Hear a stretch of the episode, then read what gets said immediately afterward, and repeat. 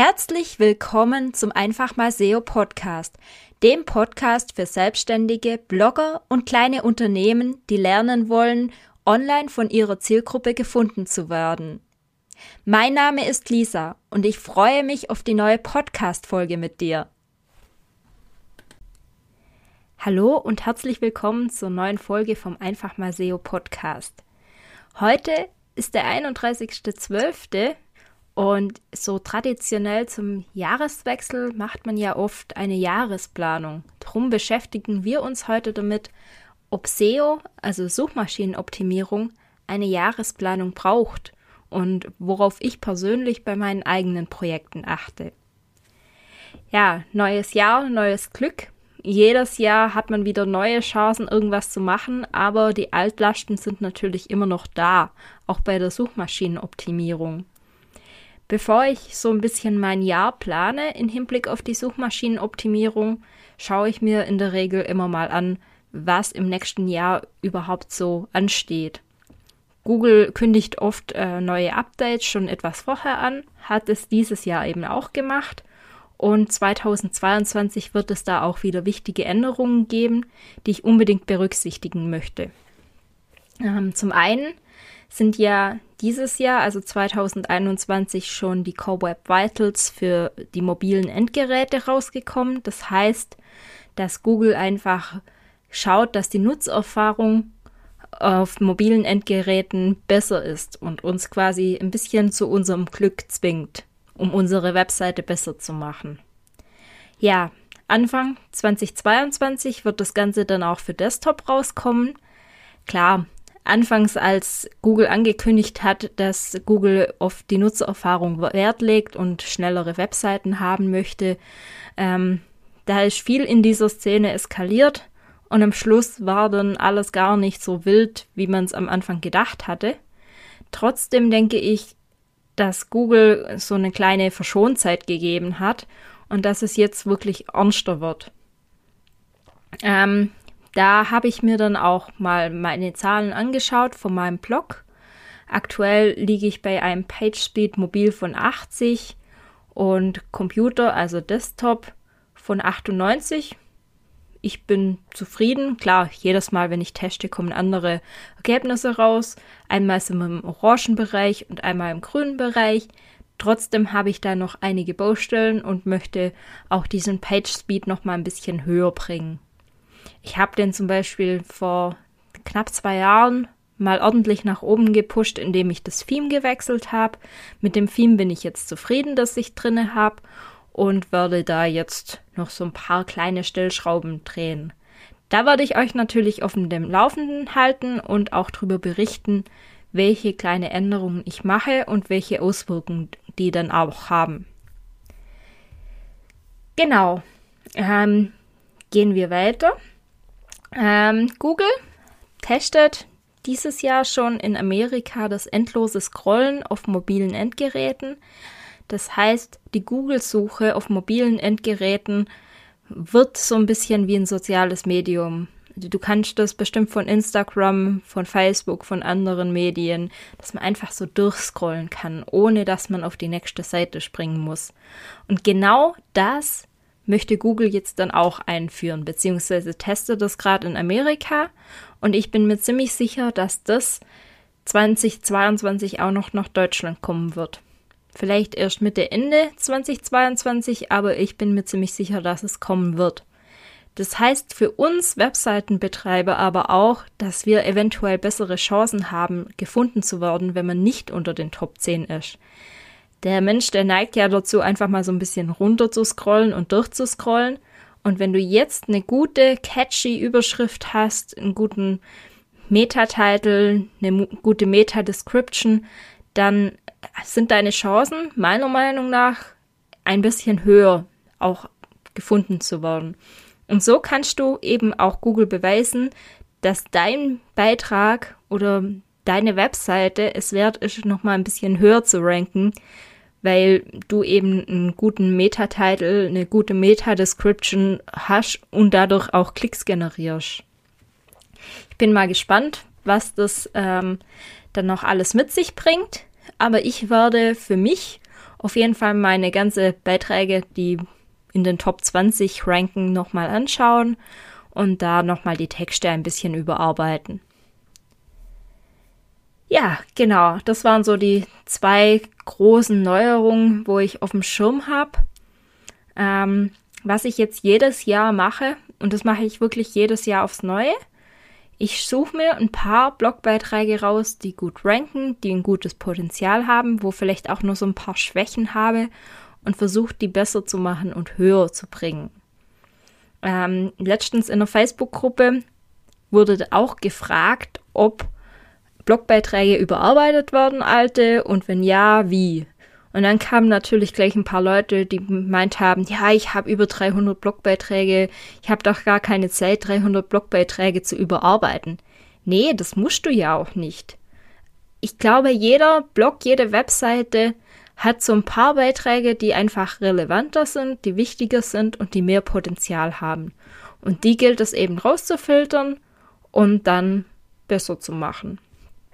Ähm, ich gehe da dann immer in die Search Console rein, schaue mir meine Platzierungen an, meine Klickrate und gucke einfach, wo das Potenzial am größten ist, suche mir da 10 bis 20 Artikel aus und mache die dann besser. Damit meine ich, ich gehe mal nochmal über die Rechtschreibung drüber. Ich ähm, passe so ein bisschen das Layout ein. Ich gucke, falls noch nicht vorhanden, dass ein Inhaltsverzeichnis drin ist. Ich tausche eventuell Grafiken aus, passe die Alt-Tags an, Meta, Description und Title anpassen. Einfach mal noch mal so ein bisschen aufräumen, die Putzfrau vorbeischicken und den Blogbeitrag noch ein bisschen relevanter zu machen. Manchmal lese ich mir dann auch noch die Artikel von der Konkurrenz durch. Also ich google dann einfach meinen Beitrag selber, schau, was sonst noch so rankt Vielleicht finde ich da noch ein paar Inputs, die ich mit reinbringen kann. Zum Beispiel, ähm, wenn ich jetzt einen Blogbeitrag über Klickpedale beim Radfahren habe und sehe, dass ein Konkurrent von mir schon die neuen Speedplay-Pedale mit drinne hat, dann überlege ich mir, ob ich die vielleicht irgendwann auch mit reinmache, um so dem User einfach besseren Mehrwert zu bieten und das komplette Paket zu diesem Thema bieten zu können.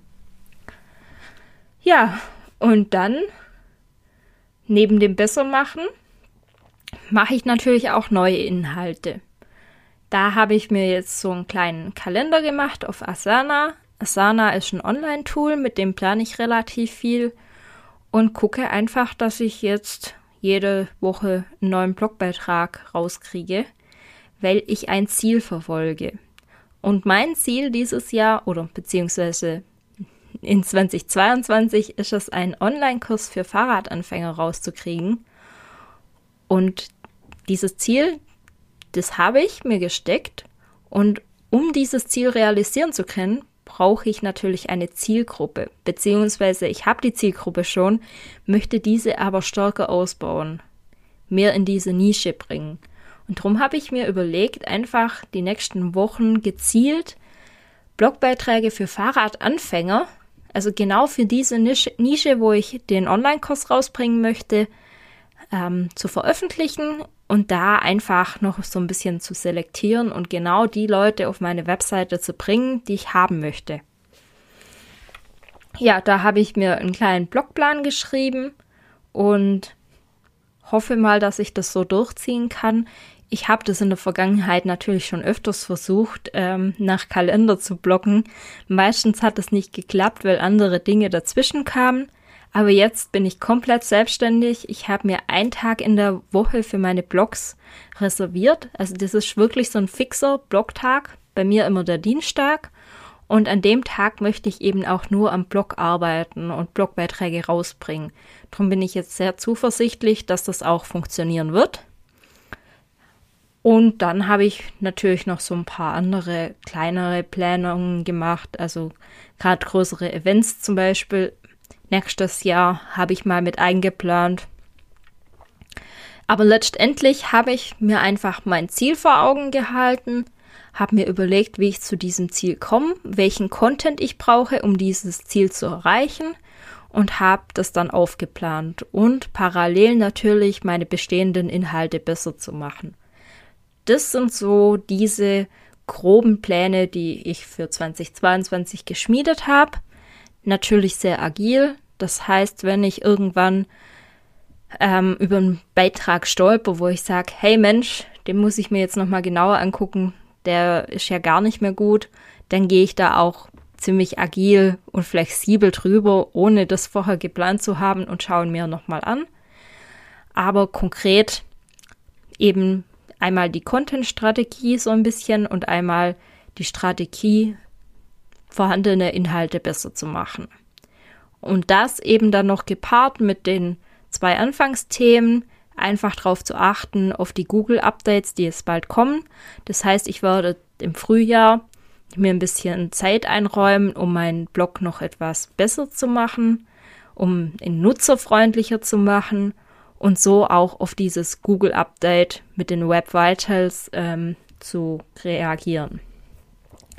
Übrigens, falls du es noch nicht wusstest, unter Page Speed Insights, das werde ich auch in den Show Notes verlinken, kannst du schauen, wie schnell deine Webseite ist, beziehungsweise wie die Nutzerfahrung deiner Webseite ist. Das ist ein Tool von Google. Es bringt bei jedem Test nur ein bisschen andere Werte raus. Also du kannst dich jetzt nicht verlassen und sagen, hey, ich habe jetzt den Wert.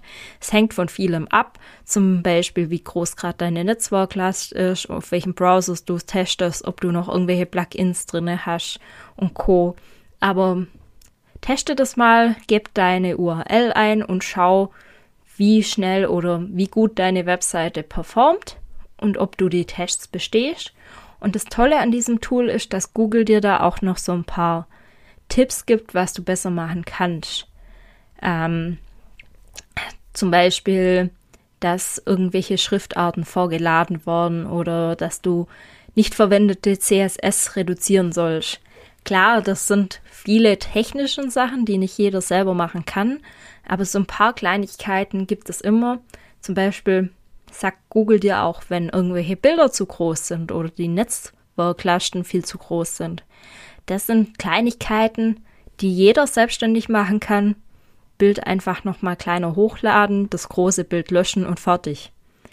Also es gibt immer so kleine Stellschrauben, an denen jeder arbeiten kann. Ich sehe gerade bei mir, ähm, First Contentful Paint ist einfach viel zu langsam. Das heißt, ähm, das, was man so am Anfang sieht, äh, dauert relativ lang zu laden. Und da muss ich bei mir vielleicht noch ein bisschen dran arbeiten, dass gerade die Grafiken, die so auf den ersten Blick kommen, dass die bei mir etwas kleiner sind. Ja, das war auch schon meine Jahresplanung. Nochmal ganz kurz zusammengefasst. Ich überlege mir, was nächstes Jahr ansteht, auch an Google-Veränderungen oder an Suchmaschinenveränderungen, versuche darauf zu reagieren, habe meine Content-Strategie, um meine Ziele zu erreichen und versuche einfach bestehende Inhalte besser zu machen. Mehr ist es nicht an der Jahresplanung. Das kann man wirklich sehr klein halten und trotzdem damit relativ viel erreichen. Ich wünsche dir einen guten Rutsch ins neue Jahr, wirklich ein schönes neues Jahr.